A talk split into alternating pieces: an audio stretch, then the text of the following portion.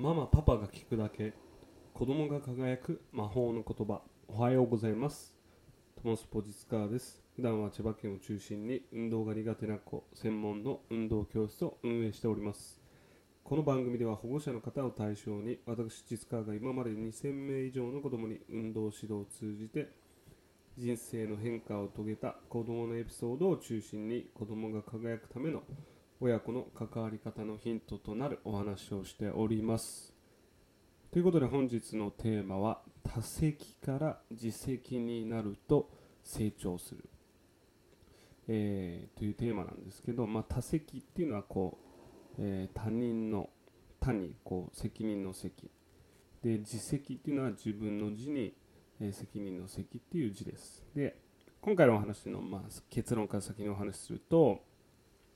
こう言い訳をせずね自分の責任として考えるように、え、なると行動に変化が起きてきますよというお話です。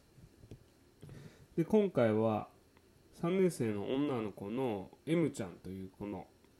エピソードなんですけど、えー、教室でこうサッカーのね試合をやっていた時のお話なんですけど、まあ、その M ちゃんっていう子はもうそのメンバーの中でも一番こう運動ができる。子であって、まあ、サッカーをやったら自分でこうドリブルしてこうシュートまで持っていくことはできるんですけどそこでこう私たちは、まあ、それだけだと周りの、えー、子たちはボールも触れないしもうちょっとこう M ちゃんにとって広いこう視野を持ってほしいという思いがあったのでその M ちゃんは M ちゃんはえー、シュートをするのはなしっていう風にして違う、えー、友達にシュートをしてもらうような、えー、ちょっとルールを作ってみました。そうすると、えなかなかこうチームメートが思ったように、え動いてくれないんで点が全く入らなくてこうゲームがこう負けそうになってしまっていたんですね。でその時の M ちゃんのこう言動や、えー、心の状態ってどういう状態だったかっていうとみんながちゃんと動かないから点が入らない。こう勝ちにつながらない。もうとにかく私がいけないんじゃなくてあなたたちがいけないんだ。そういう、えー、思考とこう心の状態になっていたんですね。でそこで私たちコーチがこうでまあみんなのこうねせいにするのは簡単だけどどうしたらじゃあみんながこう M ちゃんが思ってるように動いてもらってこう点につなげられるようになるかなっていうふうに、えー、まあ質問を投げかけて、まあ、そこからね少しずつ M ちゃんにこう変化が出るようになって例えばどういうことかっていうと基本的にはもう自分で、えー、ドリブルでずっと言っていたのがパスをするようになった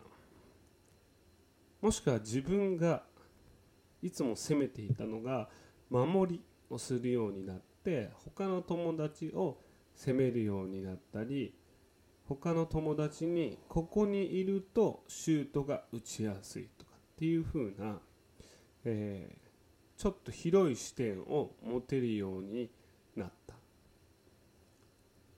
あとはみんながいけないっていうこう状態からこうこう自分がもし、えー、こう自分をこ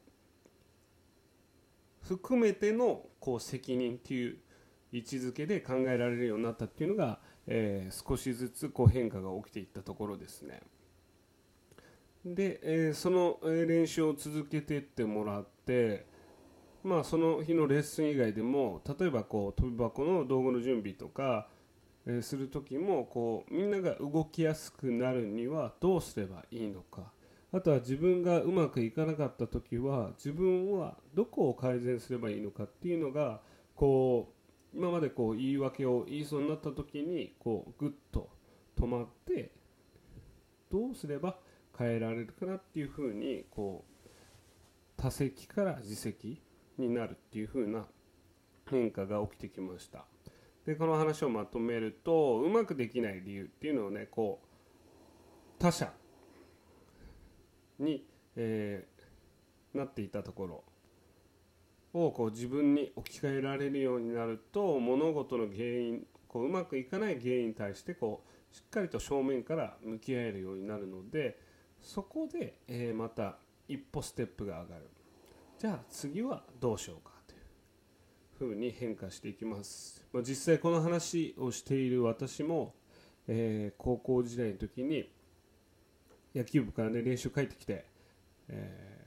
素振りしようと思って一回ちょっと寝るから、えー、うちの母に30分ぐらいしたら起こしてって言ってで多分何回も